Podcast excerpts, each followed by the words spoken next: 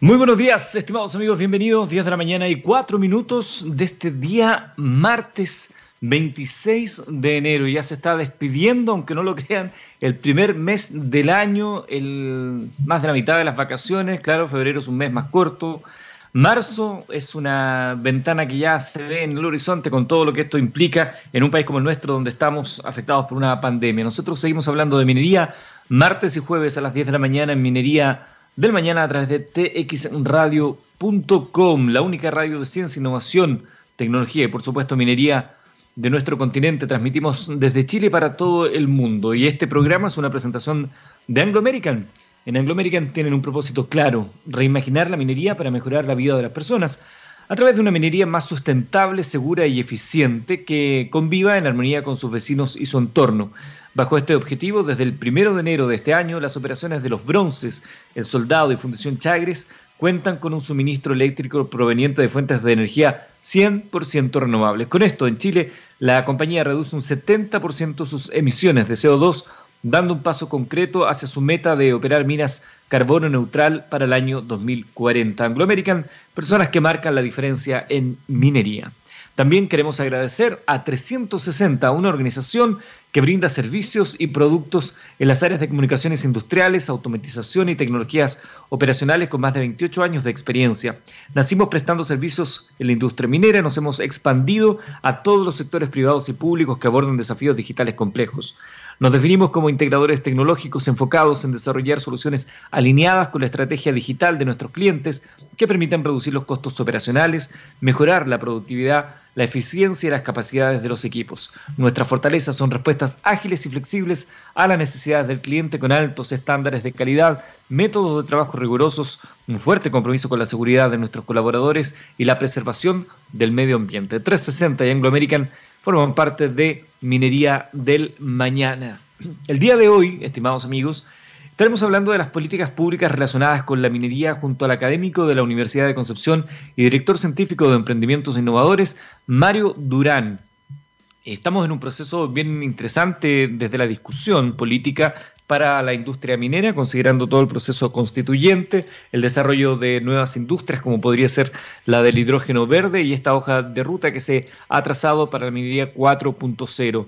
La minería verde también es un concepto que tiene que estar en las regulaciones y la política va muy de la mano con ella. Vamos a estar hablando con el profesor Durán de aquello en los próximos minutos. Pero antes, como siempre, comenzamos con noticias del ámbito minero y que siempre hay mucho que, que hablar. Por ejemplo, Contarles que el 23 de marzo próximo partirá el diplomado Química del Litio desde su extracción hasta la producción de baterías y su marco regulatorio que realizará la Universidad Católica de Chile, que está dirigido a profesionales relacionados con el ámbito de la minería no metálica que requieren desarrollar competencias para el manejo sustentable de extracción de litio y su aplicación en el desarrollo de nuevas tecnologías de almacenamiento de energía eléctrica.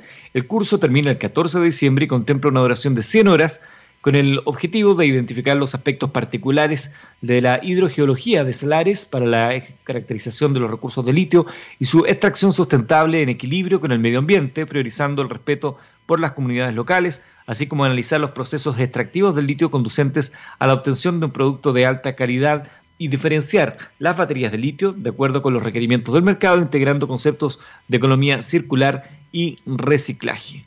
El diplomado cuenta con cuatro cursos de hidrogeología y química de salares, regulaciones legales sobre producción de litio y conexión con comunidades locales, química en procesos extractivos de derivados inorgánicos del litio y la química del almacenamiento de energía de baterías, comprendiendo la evolución de las baterías. El jefe del programa es Emilio Burnell, además de los profesores Gustavo Lagos, José Luque, Cristian Quincio y René Rojas. Por si usted quiere eh, mayores informaciones, le invitamos a que se acerque a la página web de la eh, educación continua de la Universidad Católica. Y el litio se toma esta primera parte porque informaciones destacan lo siguiente.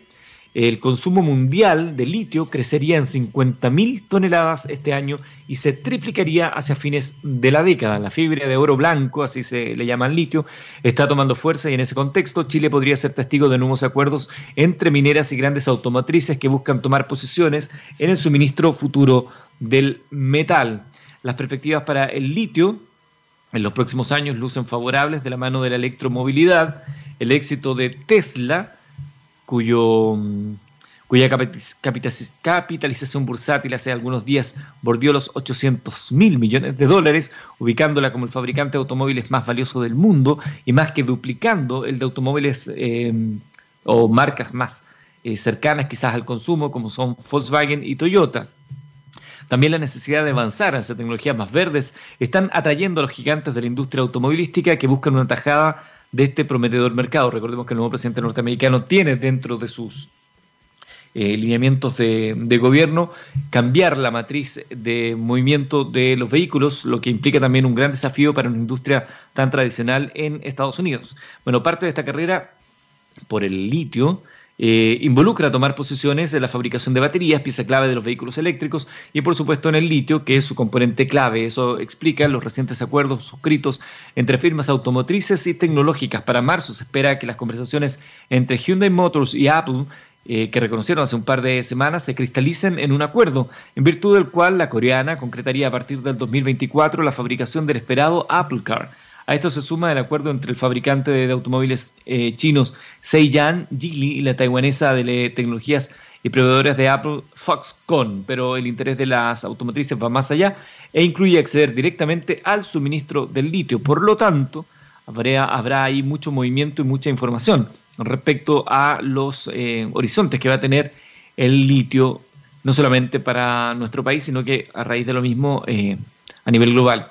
Y sobre eh, la misma situación, la Junta de Accionistas de Sokimich aprueba un aumento de capital de 1.100 millones de dólares para impulsar la producción justamente de litio. Una Junta de Accionistas sin sobresaltos aprobó el día viernes pasado el aumento de capital de Sokimich por 1.100 millones de dólares, los que serán destinados para financiar parte del plan de inversiones de 1.900 millones de dólares para los años 2021-2024, con un fuerte foco en el negocio del litio. En esta línea de operación, la primera de este tipo desde 1998 para la compañía se realizará mediante la emisión de 22 millones de acciones Serie B de pago a ser suscritas y pagadas en un plazo máximo que vencerá el 22 de enero del 2024 y que solo serán ofrecidas preferentemente en igualdad de condiciones a los accionistas de las series B, sesionarios de las opciones y o terceros. Además, esto estará sujeto a la condición resolutoria consistente en que se ejerza el derecho a retiro por más del 0.5% del total de las acciones de serie A. Durante la votación, la FP Provida y Habitat dejaron constancia en la Junta Extraordinaria de Accionistas que aprueban el aumento de capital, mientras que el representante de Plan Vital señaló que aprueba la operación porque los proyectos señalados crean valor para los accionistas. Sin embargo, indicó que hubiese gustado que la serie A también hubiese participado. Así que, bueno, están pasando muchas cosas con el litio. Eh, sin duda, eh, parte de la regulación del litio, otros proyectos y lo que ha significado esta opción para nuestro país será parte de la discusión que tendremos a continuación con el académico de la Universidad de Concepción, Mario Durán. Déjeme contarle antes eh, lo siguiente, el Laboratorio de Geostadística y Supercómputo de la Universidad de Chile desarrolla un modelo para estimación y recuperación de oro. La solución propuesta por el equipo de investigadores comenzará a aplicarse en las operaciones de la minera Nexa en Perú. Es así como este laboratorio de geostadística y supercómputo llamado ALGES, dependiente del Departamento de Ingeniería en Minas y el Centro Avanzado de Tecnologías para las Minerías de la Universidad de Chile, consiguieron un importante reconocimiento al desarrollar un proyecto con aplicación de técnicas de inteligencia artificial para la estimación de reservas de oro y su recuperación. En el evento de desafíos tecnológicos Mining Lab Challenge, organizado durante el segundo semestre del año recién pasado por la empresa minera Nexa. La iniciativa plantea una serie de desafíos dirigidos a empresas y centros de investigación relacionados con minería, consistentes en proponer soluciones innovadoras para problemas en diferentes áreas de negocio. De este modo, el laboratorio Alges presentó un proyecto para utilizar inteligencia artificial en combinación con geostadística en el problema de modelar la recuperación de oro en el proceso minero, la propuesta fue bien recibida y evaluada durante la competencia, resultando, resultando finalmente ganadora. Al principio éramos aproximadamente 178 participantes de 14 países, luego quedaron 50 y finalmente 13 pasaron a la etapa de inmersión. Fuimos avanzando en todas las fases siguientes hasta que nos declararon ganadores en diciembre pasado, comentó Felipe Navarro, uno de los investigadores del laboratorio. Buena noticia para la Universidad de Chile. Y aunque algunas de sus comunas han retrocedido a fase 2 y 3, como Atacama y Coquimbo, también fueron las primeras eh, zonas del país en avanzar hacia una mayor apertura, lo que permitió reactivar algunos sectores que estaban más retraídos. Hoy las esperanzas están puestas en los proyectos mineros y de energía para impulsar el empleo. Así como Atacama y Coquimbo ponen sus fichas este año 2021 en inversiones de gran tamaño como las de Nel y Mantos Cooper. En, la región, el pic de desocupación se, alcanzó en junio-agosto con un 12,9%, en octubre-diciembre retrocedió a 11,7%, con más de 16.000 desempleados. Este año comenzarán eh, los procesos de construcción de proyectos energéticos como Campos de Sol 2, de Enel, con una inversión de 274 millones de dólares, y desarrollo Manto Verde de Mantos Cooper, sociedad anónima, por 781 millones de dólares, mientras que el sector minero debería comenzar el proceso de construcción del proyecto de desarrollo Manto Verde Mantos Cooper. El caso del proyecto Salares del Norte de Goldfields y Coipa Fase 7 de Mantos de Oro tendrá su pic de construcción también este año. En el caso del turismo se requiere el avance a otras comunas frente a la pandemia para que las personas puedan trasladarse entre regiones. El gerente general de la constructora Atacamax, Alberto Barrio Nuevo, trabaja con dos escenarios, el re malo y el no tan malo, comenta. El año pasado postuló a algunos de sus trabajadores al subsidio de mm, empleo, a chicos deudas, y el plan es mantener un mínimo de actividad para la obra a fin de adecuarse a las necesidades de la pandemia. Son las informaciones del ámbito minero que terminan con este último dato que es muy relevante para la industria minera y también para las fuentes energéticas nacionales. La energía eólica pasará de un 2,8 a un 20% de participación en la matriz para el año 2023. Un nuevo proyecto de inversión se suma a la cartera de la región del Biobío, como ha sido la tendencia en los últimos años, corresponde al sector energía. Se trata del parque eólico Don Álvaro, de inversión por un total de 154 millones de dólares. El CRM de Energía BioBio, Mauricio Enríquez, valoró el proceso de esta nueva iniciativa e informó que con la actual cartera de proyectos eólicos se proyecta para el año 2023 esta componente abarcará un 20,3% de la matriz eólica nacional. La vocación eólica de la región del Biobío se sigue confirmando, la mayor inversión privada viene de este sector y seguimos, dice, dejando atrás combustibles fósiles. Hoy se desarrollan seis proyectos eólicos en la provincia de Biobío y ya hay otros dos que comienzan a construirse este y el próximo año. Esto habla bien del sector energía que trabaja para dejar una matriz más limpia en beneficio de toda la población. Eh, dicho esto, también es importante señalar que aún existen en muchas eh, ocasiones enfrentamientos entre las comunidades y los eh, futuros proyectos, que si bien no son contaminantes como las energías eh, fósiles, traen eh, asociados algún nivel de impacto, que muchas veces son aclarados por todos los estudios de impacto ambiental, sin embargo las comunidades, y ahí yo creo que hay un proceso que, que también tiene que ver con las comunicaciones, no están trabajando del todo en su conjunto, como es por ejemplo lo que ocurre actualmente con el parque eólico, eólico Cerro Piedra en Quintay. Dicho eso, vamos a la música. Escuchamos a ni más ni menos que The Stooge con No Fun.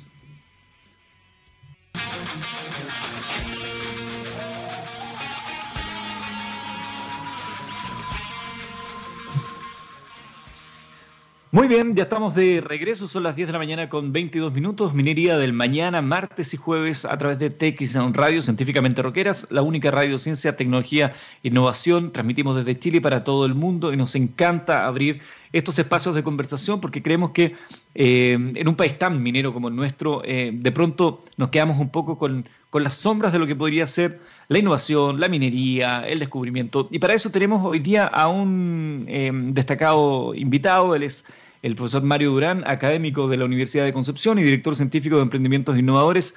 Profesor, gusto de saludarlo. Gracias por acompañarnos. Bueno, gracias a ustedes, Eduardo, gracias a ustedes por, uh, por invitarnos. ¿Se escucha bien? ¿Estamos bien? Sí, lo, estoy sí lo estoy escuchando perfecto. Disculpa.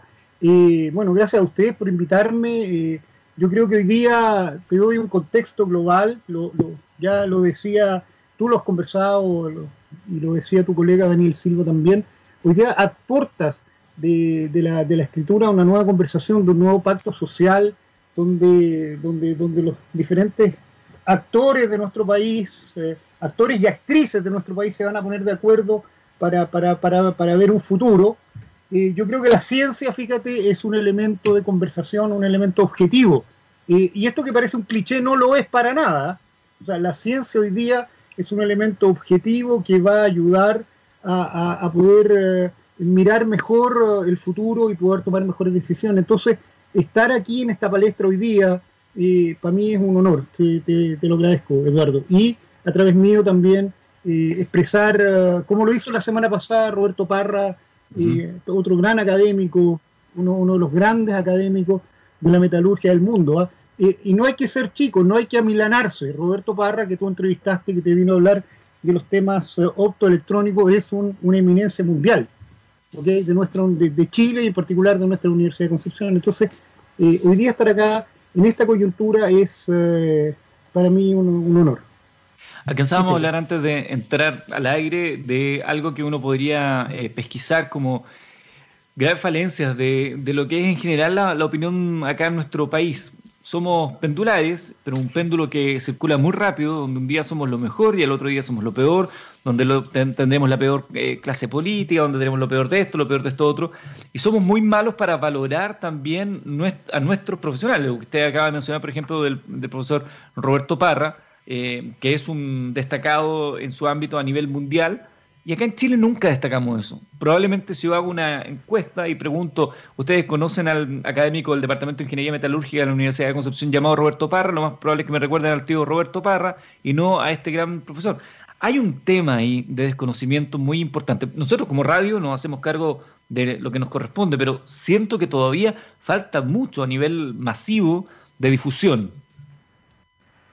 Y bueno, claro, mira, sí, pues eh, yo creo, yo creo que, a ver, eh, lo, conversamos antes de entrar ahora en esta, en esta línea, digamos, en al aire.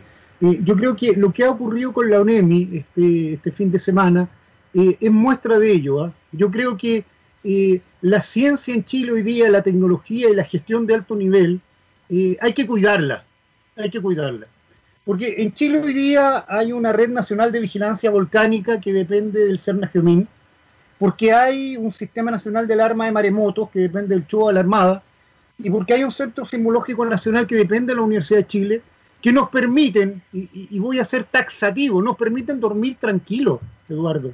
O sea, si hay erupciones, si hay tsunamis o hay sismos, no te quepa la menor duda que hoy día en Chile están los elementos técnicos de frontera para poder informar y alertar a la población. Entonces, Efectivamente, lo de la ONEMI eh, es algo que no debió ocurrir. Ahí hay que revisar, hay que sincerar efectivamente el protocolo, procedimiento que, que, que, la gente de la ONEMI, que además es extremadamente profesional, eh, y, y, esta, y este sistema SAE es muy bueno. Entonces, algo falló.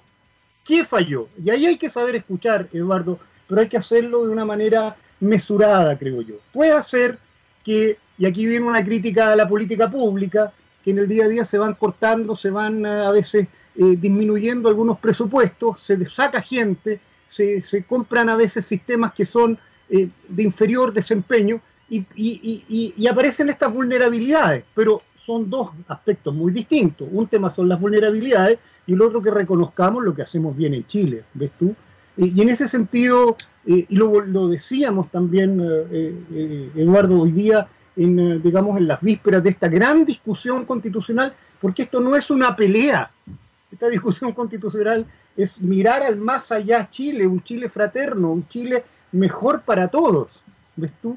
Eh, y en ese sentido, la ciencia, y no nos cansaremos de decirlo, eh, va a aportar elementos sobre la mesa para tomar decisiones. Tomar decisiones en el litio, tú lo estabas hablando, lo habló James McPhee recientemente con, tu colega Daniel Silva, eh, el tema hídrico, que es fundamental, ¿ves tú? Y, eh, y, yo creo que la ciencia va a aportar guías y va a aportar evidencia, eh, digamos, fuerte, concreta, para poder tomar buenas decisiones. Y, y, ahí, y ahí entramos derecho al tema de las políticas públicas, ¿no?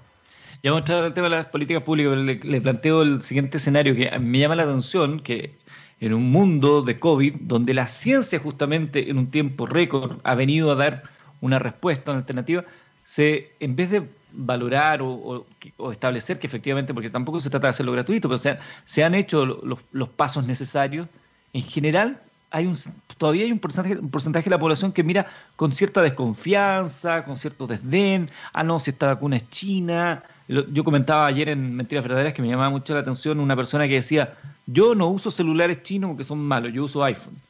Era cosa de dar vuelta al teléfono y darse cuenta que el iPhone es construido en China. Diseñado en California, le ponen, pero es construido en China. Que la vacuna, la vacuna que nos ponemos por influenza viene de China. Entonces también de pronto hay una suerte de eh, ignorancia disfrazada de sabiduría en, una discusión pública potenciada por las redes sociales que no aporta mucho al diálogo. Bueno, mira, eh, déjame darte un contexto a, lo que tú acabas de decir. Yo creo que hace, hace unos 20 años ya el, presidente Lago, cuando ya estamos en una democracia más sólida, eh, por cierto que tiene sus bemoles y que, estamos conscientes y, todo el mundo quiere, quiere superarlos, pero, pero ahí fíjate ya el presidente Lago eh, parecía extemporáneo, desde la presidencia siempre nos hablaba del tema del agua, la energía y alimentos. ¿ya?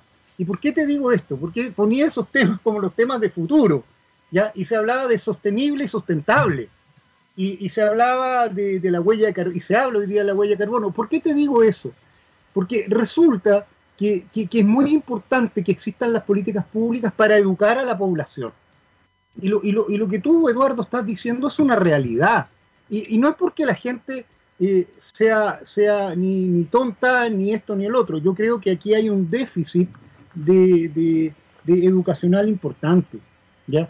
Eh, y ese es un tema que efectivamente hay que ver por qué, por qué se ha sucedido. Hay grandes educadores en Chile que, están trabajando en ese tema pero, pero eso es algo que hay que corregir. Efectivamente, nosotros necesitamos una población más informada, en particular en la minería. Fíjate que tú te has dedicado hoy día a mirar, eh, a proyectar la minería al 2030, al 2040, al 2050, que es una labor absolutamente importante.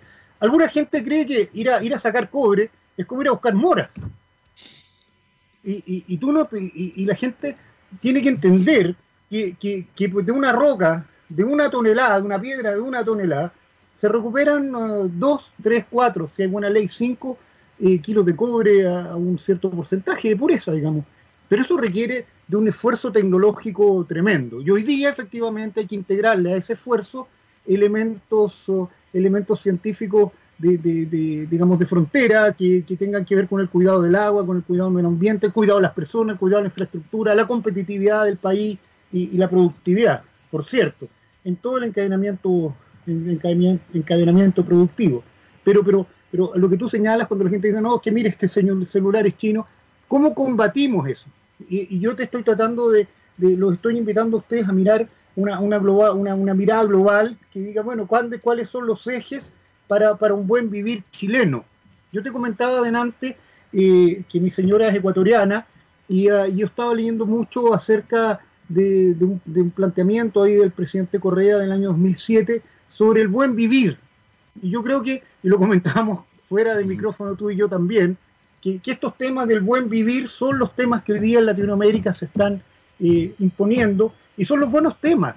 Y, claro, en momentos políticos encabritados de repente se nos pierde, se nos va la brújula, las emociones y, lo, nefasto entra a jugar y tener demasiado peso, pero si hacemos una política pública, eh, bajamos los decibeles y, y ponemos en la, en, la, palestra el buen vivir de los seres humanos, yo creo que hoy día tenemos una oportunidad eh, fantástica en términos de, de, sincerar lo que hemos hecho y en términos de mirar el futuro, digamos. ¿ah? Y, te, estoy hablando en serio. Yo, yo no entiendo por qué no tenemos una vacuna o nos seguimos buscando una vacuna COVID-19 chilena. La Universidad Austral, la Universidad Católica, la Universidad de Chile, mi propia universidad tiene dispositivos. ¿Por qué el Estado chileno y ahí te entrego la palabra, Eduardo, pero, pero, pero hay un tema que yo no entiendo, una decisión política. ¿Por qué el Estado chileno no se la juega? No es un Estado jabato, no es un Estado osado, que ponga plata en esta cuestión. Yo mismo soy, tú lo dijiste, director de varios emprendimientos y, llevo noches sin dormir porque la caja, el corto plazo, no, nos estrangula. Entonces, no es que el Estado chileno no haya estado, pero no entiendo por qué el Estado chileno no está con mayor presencia lo vemos en, lo, vemos en la entrevista, en las dos entrevistas anteriores con Daniel Silva, ves tú, eh, eh, que, hay mucha potencialidad. Y, yo, yo voy a tratar de influir y sigo tratando de influir siempre en que el Estado se la juegue y, por otro lado, la prueba de la blancura, que pide también los políticos y, la sociedad, es que, veamos en qué se han invertido las plata los últimos 30 años, sobre todo para la ciencia aplicada, porque yo creo que ahí hay, aquí hay, ahí hay que sincerar y hay que decir que que se han gastado en otras cosas. Lo poco que ha habido, eh, yo creo que no ha dado los resultados que, eh, esperábamos. A ver, ahí hay, hay, hartas cosas. Primero quiero destacar una frase que usted acaba de decir, profesor, que el, desafío constituyente es una invitación a ir a conversar y no a pelear. Uno de pronto ve un ambiente más bélico, de pronto en algunas candidaturas, como de ir ahí a un, a un combate donde tengo que imponer a como dé lugar mis ideas, porque esto durante todos estos años, bueno, que sea una, una conversación, rescato eso. Lo segundo, respecto a las políticas públicas, la, y, no, antes de la política pública, otra cosa que usted acaba de decir de por qué el Estado no, no ha estado presente, por ejemplo, eh, fomentando el desarrollo de vacunas. ¿Tendrá que ver esto con el rol subsidiario del Estado, donde tiene que actuar solamente cuando los privados no quieren, no pueden?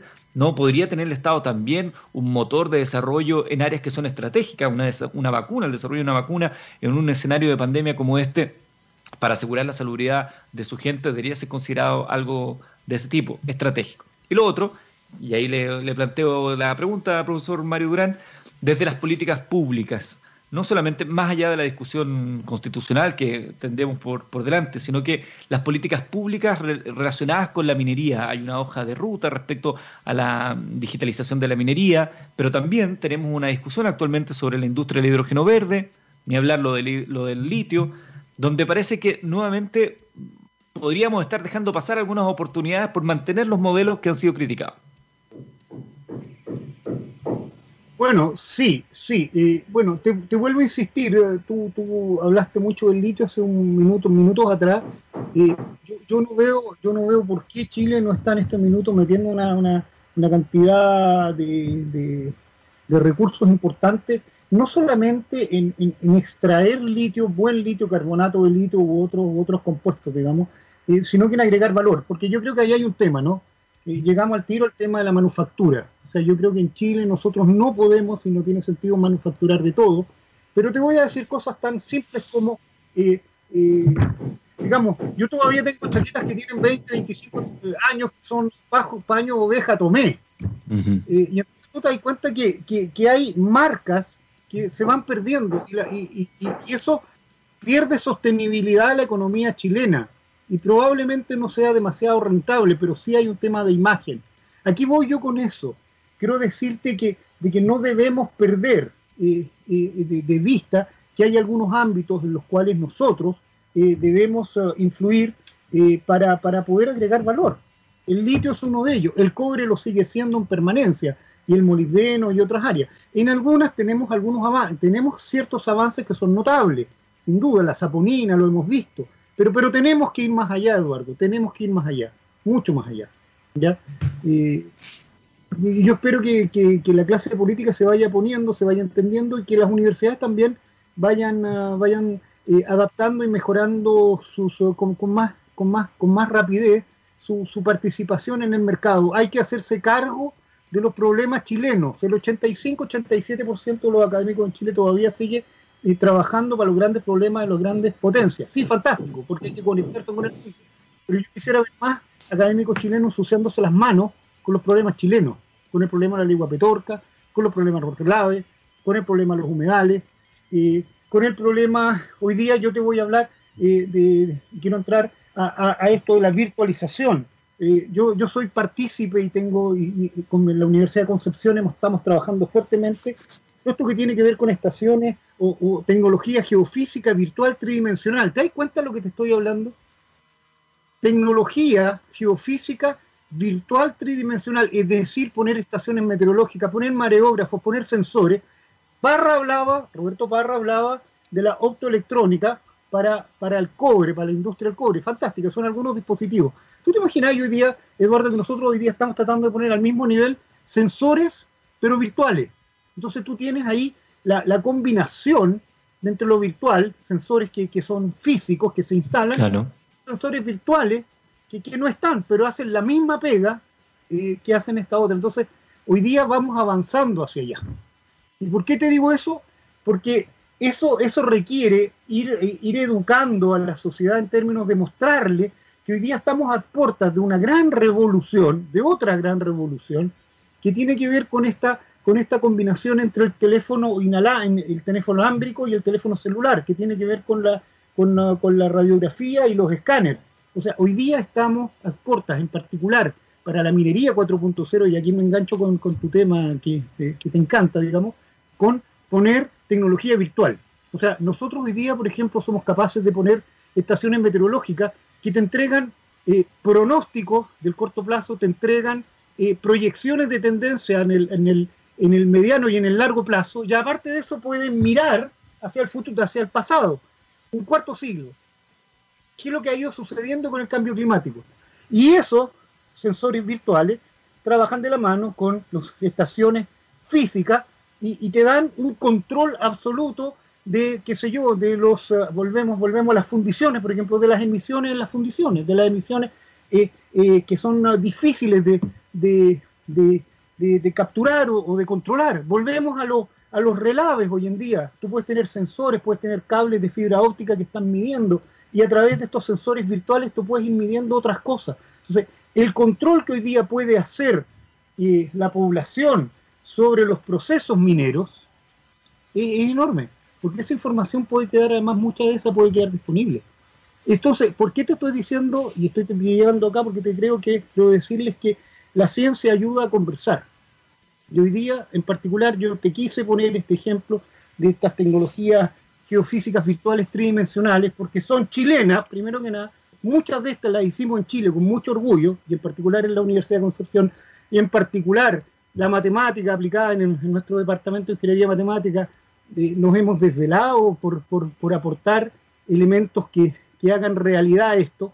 Hace 10 o 15 años alguien se rió en mi cara y me dijo, Durán, usted persigue la varita Harry Potter. bueno, sí, pero una varita Harry Potter real, ¿ves tú?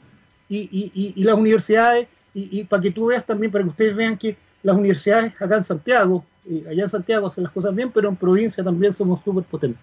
Eh, te das cuenta cómo estamos hablando de todo hoy día, ¿eh? la región. Oiga, profesor, pero esa persona que le dijo que usted estaba siguiendo la varita de Harry Potter, ¿qué es la innovación? ¿Qué es la creatividad, el desarrollo, si no es algo parecido?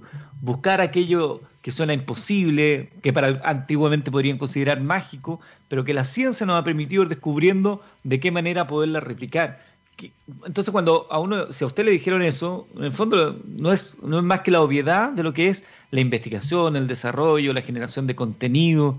Em, parece, eso que la persona le quiso decir como un insulto finalmente termina siendo una descripción de lo que es el desarrollo de la ciencia. Claro, bueno, no es un insulto, yo, yo no, diría que fue eso, yo creo que es la incredulidad eh, llevada a, una expresión divertida, digamos. Eh, pero bueno, es, eso es. Y cuando, cuando vuelvo a lo que tú me decías, que, están, que uno lo escucha muy a menudo, cuando te dicen, no, mira, yo no compro esto chino porque es malo, yo voy a comprar esto otro, es que apunta a eso, ¿ves tú? Y, a esa batalla que yo llamo a muchos de mis eh, colegas académicos y también profesionales que, que que ejercen en Chile, a atreverse a ir más allá, a atreverse a, romper ese lema, el que nada hace, nada teme. Yo creo que hoy día eso tiene que quedar atrás y ser también una, una anécdota, quedar en el, en el pasado. ¿ah? Hoy día yo llamo eh, a los jóvenes eh, profesionales, a los jóvenes técnicos a ser más emprendedores, hay que ser cautelosos. Evidentemente uno no cambia el estado de cosas de un momento a otro. ¿ok?, pero, pero efectivamente aquí hay, hay que avanzar.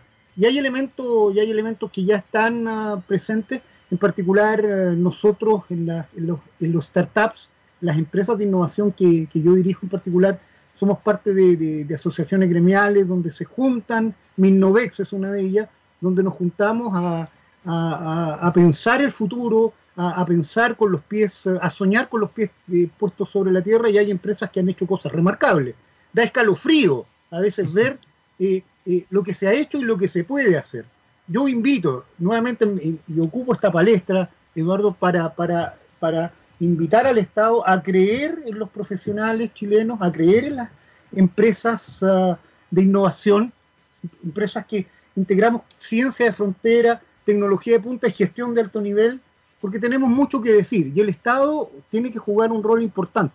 Las empresas lo han jugado, Anglo American en particular, ¿eh? yo, quiero, yo quiero remarcarlo, no solo ellos, pero Anglo American en particular, pero el Estado tiene que ser más osado. Y también tiene que el Estado eh, eh, incentivar a estas empresas y cuando se ponen estos conocimientos y estos procesos, procedimientos, esas tecnologías a través del, del, mecanismo de compras públicas, atreverse el Estado a apostar por los chilenos. ¿ya? Yo tengo, yo tengo una, una, experiencia muy importante. Desde el 2014-2015 nosotros hemos desarrollado una tecnología CIPROL, que, es una tecnología para, para, mirar la meteorología, el medio ambiente, la oceanografía operacional, y, y nos ha costado, fíjate, y, y, no hemos medido clase mundial, ¿eh? no hemos medido con la NOAA, no hemos medido con los franceses, qué sé yo, y lo nuestro es, tiene un desempeño incluso mejor. Y, nos cuesta, cuesta que nos crean también. Yo creo que en ese sentido hay que sincerarlo. Eh, el Estado no solamente debe poner plata, sino que además debe, debiera eh, ser, eh, recepcionar tecnología. Y el Estado debe cuidar también la propiedad intelectual industrial que van haciendo las universidades, las empresas. O sea, hay un llamado te das cuenta que esta discusión constitucional tiene hartos elementos. Que sí, pues es muy global. Estamos conversando con Mario Durán, académico de la Universidad de Concepción, director científico de emprendimientos innovadores. Me gusta, profesor Durán, porque usted es entusiasta, se nota que es apasionado de lo que, de lo que dice y lo que debate, y eso yo creo que hoy día se valora. Se valora en, un espacio como el que tenemos hoy día a nivel país, eh, tener voces eh, calificadas, eh, hablando con pasión de lo que ellos sienten, sería relevante de cara a este nuevo eh, trato social. Quiero hacerle una pregunta, profesor, que tiene que ver con el Instituto de Tecnologías Limpias, que ha estado ahí en medio de una polémica. Se ha hablado de actos de corrupción, personajes del mundo político han saltado a, decir que esto, si no es corrupción, está en el borde. Hay un descrédito ahí también para las universidades que han participado. ¿Cómo ve usted este episodio que ha ocurrido con la adjudicación de esta propuesta? Mira, yo, yo te voy a hablar de enero del 2010 cuando, cuando eh, la concertación perdió las elecciones, que estaba muy bien sentada, la concertación había hecho buena pega, uno había, vio los índices micro y macroeconómicos, ta, ta, ta, ta, pero perdieron. ¿Y por qué te digo esto? Porque eh, en algún minuto, eh, en, los análisis ahí en, la, en, las postrimerías del conteo de votos, algún, algún político dijo hay que saber escuchar yo, yo creo que en esto del Instituto de Tecnologías Limpias, más que descalificar eh, y entrar de nuevamente con este apasionamiento, yo sé que los recursos son necesarios, yo sé que, hay gente que quiere hacer las cosas y, hay muy buenas intenciones, pero el, mundo está encabritado. Yo trataría de dejar las malas palabras de lado porque, porque no sirven, yo escucharía. Es cierto que, eh, por aspectos estratégicos, entregar algo de esta magnitud, de este, de este calibre, a, universidades extranjeras y, startups, empresas de emprendimiento tecnológica, de alta tecnología extranjera, eh, tiene sus bemoles, pero también tiene bemoles el hecho de que yo creo que las empresas chilenas, perdón, universidades chilenas, eh, tienen que hacer también una, una mea culpa o una, una mirada un poco crítica en términos de que los pocos recursos que se han allegado para la ciencia aplicada no han producido los procesos, procedimientos y tecnologías que debieran estos últimos 30 años. Entonces, yo invito a, seguir esta conversación y a escuchar, porque yo creo que lo que ocurre hoy día es, eh, es, es, un, es un efecto, y yo llamaría a escuchar ese efecto, lo que nos está diciendo, nos está diciendo, hay algo que en Chile no estamos haciendo bien. Porque yo, discúlpame, eh, eh, este discurso ultranza de que todos son corruptos, de que esto y que el otro, esa cuestión no va más. O sea, hay que bajar los decibeles y la academia tiene que ser muy ponderada en esto. Yo puedo entender que, se, que cause molestia y, ah, ah, y, que, las decisiones deben ser otras, pero es que yo creo que la, estructura eh, política de la ciencia en Chile eh, no está a la altura, no, ha llegado a depurarse lo que debiera, y en, en ese sentido mi crítica siempre ha sido, siempre ha sido fuerte, Eduardo. Eh, no, es que, no es que yo no vea la contribución que a la, humanidad, a la especie humana hace la ciencia chilena, está Varela, por supuesto, la ciencia, la tecnología, el arte, cierto. Pero hoy día yo creo que tenemos un déficit, un déficit grande y hay descrédito. Y hay un cierto descrédito en la ciencia aplicada, eso yo lo veo. Y, yo creo que llamo, el diálogo. ¿Qué se puede hacer ahí, profesor, para mejorar ese descrédito? Hay, no sé, nosotros acá hacemos un programa de minería martes y jueves y uno suele escuchar hoy la, minería chilena no tiene valor agregado y vendemos palas de tierra al extranjero, desconociendo que el ecosistema de la industria minera tiene muchas compañías que se dedican a innovación, desarrollo, lo que usted hablaba hace, hace algunos momentos de, la ciencia aplicada, emprendimientos que nos tienen a nivel global compitiendo con las mejores de Australia, Canadá, etcétera. ¿Cómo, podemos hacer, ¿Cómo podemos hacer un paralelo con el, la injerencia de, las, de, la, de la ciencia más allá de tener un, ministerio ahora, ¿no?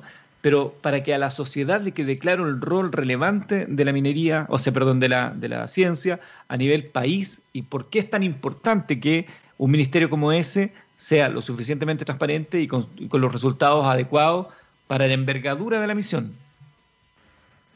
Mira, mira, yo creo, yo creo que, que, buena tu pregunta, Eduardo, pucha, fantástica tu pregunta porque yo creo que va al, al, dolor mismo de lo que estamos hablando. Yo creo que quizás el tema hoy día tenga que, tenga que trascender del Ministerio de Ciencia y Tecnología y quizás necesitamos una Corfo mucho más, mucho más potente. ¿ah?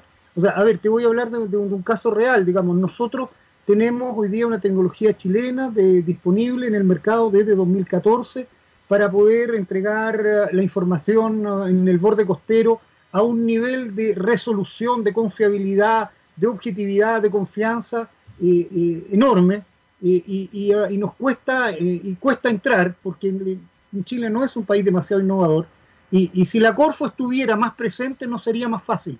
Y creo que lo que te estoy diciendo eh, en este sentido es replicable en el litio, en las vacunas COVID, es replicable en, uh, en, todos los ámbitos. Entonces, más quizás que, que, un ministerio que, que, tiene que apuntar al desarrollo científico, la, ciencia eh, tiene, que, tiene que tener como norte el, día que se apague el sol, ¿ves tú? ¿Qué va a hacer la especie humana? Porque queremos seguir viviendo, tú quieres que tu, eh, tus descendencias vivan. Bueno, yo también, Gabriel también, ¿ves tú?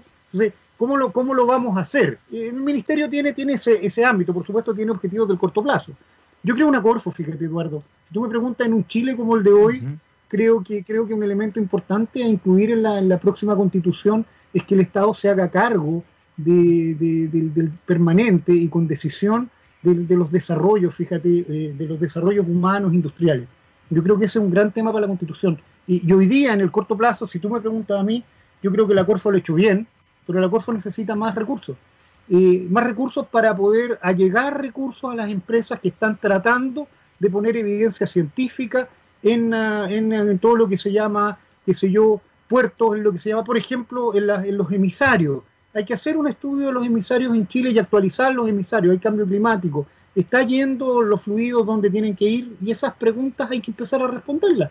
el tema de la contaminación, el tema del control de los gases furtivos en minería, eh, el tema, tanto tema, el tema de, optimizar bien el, uso del suelo en la, en, la, en, la, agricultura, tener, por ejemplo, estas tecnologías virtuales en que tú puedes tener un gran predio en que pones una estación virtual, una estación meteorológica, y puedes agregar 200 estaciones virtuales. Y tienes, y tienes con 72 horas, con 6 días de antelación lo que va a ocurrir, por el tema de las heladas, por el tema de la radiación solar, en fin. Eh, esto, esto es un, esto es un, esto es una explosión. Y yo creo que la Corfo, fíjate que debiera, qué buena tu pregunta, y yo te la respondo de manera honesta. A mí me gustaría una Corfo con muchísimos más recursos eh, que esté que esté llevando este, este pandero, digamos. Yo creo que hoy día eso, eso, eso se requiere. O sea, Finalmente, profesor, en virtud del tiempo, me gustaría preguntarle por la hoja de ruta, la hoja de ruta, digo, para el hidrógeno verde que se ha presentado eh, recientemente en nuestro país, un plan de atracción de capitales foráneos y la posibilidad que esto implicaría para nuestro país en términos de eh, recursos a futuro. ¿Cómo ve usted eh, cómo se está planteando esto del hidrógeno verde y, desde su juicio, cuál es realmente el alcance de estas expectativas? Mira, eh, este, este, por cierto, es un, tema, un temazo de futuro, el tema de la huella de, carbono, el tema de la el, el tema de la sustentabilidad están en el, en el centro. Eh, fíjate que, yo creo que es un muy buen plan. Eh, y volvemos a lo mismo, ¿ah? Eduardo, volvemos a lo mismo. Yo creo que hoy día el Estado debiera ser, el Estado debiera ser un motor de, que impulse a empresas impulse, impulse a centros de, digamos, de reflexión, de pensamiento eh, a los think tanks a, pensar esto. Yo creo que la Corfo podría hacer mucho, yo creo que es un muy buen plan. Eh, y si la Corfo eh, con más dinamismo u otros organismos estatales o mixtos pudieran pudieran tener un rol más preponderante, creo que creo que avanzaría muy bien y muy rápido. O sea, yo soy un realmente estoy muy a favor de este de este roadmap, o sea, de, este, de esta planificación, creo que es muy correcta y es muy realista por lo demás. Y en términos de de lo que podría llegar a significar como ingresos para nuestro país. Hay algunos que dicen que esto ya no vamos a depender del cobre, otros dicen nos vamos a poner a nivel eh, global, vamos a ser la nueva Arabia Saudí, eh, otros dicen que miedo nos van a, nos van a terminar invadiendo. mira, mira, yo creo, yo creo que esto no reemplaza nada, esto viene a abrir más, más espacio. Yo creo que a veces la, conversación es un poco reduccionista en términos de va a reemplazar. No, aquí no va a reemplazar nada. Eh, no hay que olvidar que la edad de piedra no terminó por la extinción de las piedras, ¿ah? termina por el avance de la tecnología. Y eso que decía un profesor sueco eh, de muy alto nivel, fíjate, eh, tiene razón. Entonces aquí estamos abriendo, no, no, se trata de esto contra lo otro, no es el cobre contra el hidrógeno verde, no es esto, no. Aquí estamos abriendo el tema. A todo esto en el cobre yo echo de menos en la manufactura, pero también echo de menos en el cobre que, que, que, que tecnologías. Y aquí volvemos a, a, al profesor Parra, que claro, que no es Roberto Parra el cantante, y más vale que este profesor Parra no tome la guitarra porque canta re mal, fíjate. ¿Ah? que se quede con sus sensores mejor antes que con la guitarra. Pero mira, eh, yo, yo creo que aquí se trata de abrir, abrir el campo. Eh, no, no seamos reduccionistas, abramos, no tengamos claro. miedo. En Chile hay miedo. Hay un poquito esa, esa cosa de, es que si al otro le va bien, es que yo, entonces, no, no, no tengamos miedo, que se abran, se abran, se abran los espacios, la frontera. Yo creo que hay mucho hoy día para hacer florecer eh, eh, a Chile y, y, esta, y esta alternativa de las tecnologías limpias, eólicas, geotérmicas y otras, no, no le tengamos miedo. Yo llamo al Estado y, y, y en particular hoy día a la Corfo a tener a asignarle un presupuesto mucho mayor, porque la Corfo lo hace muy bien. Lo hace muy bien. Entre con todo, con todo lo hace muy bien. Mario Durán es académico de la Universidad de Concepción y director científico de emprendimiento e innovadores. Profesor, sin duda vamos a tener que repetir esta conversación en un tiempo más para um, continuar hablando de estos temas que a usted le apasionan y a quienes nos escuchan también. Así que muchísimas gracias por acompañarnos, profesor. Eduardo, gracias a ustedes ¿eh? Eh, y hacen una muy bonita labor los, saludarlos, porque es muy bueno esto de que, de que estos temas se divulguen con, con evidencia científica que, que, nuestros conciudadanos puedan entender y se den cuenta de que el mundo es mucho más complejo de que de decir una banalidad, un lugar común que el teléfono chino es malo. ¿Sí? Muchísimas gracias, profesor. Ah, Totalmente de acuerdo con usted. Estimados amigos, nosotros nos juntamos el día jueves a las 10 de la mañana. Muchas gracias, Gabriel Cedrés, desde la sala de control. Y nos vamos con la música de Lenny Kravitz, Are You Gonna Go My Way? Será hasta el jueves. Muchas gracias.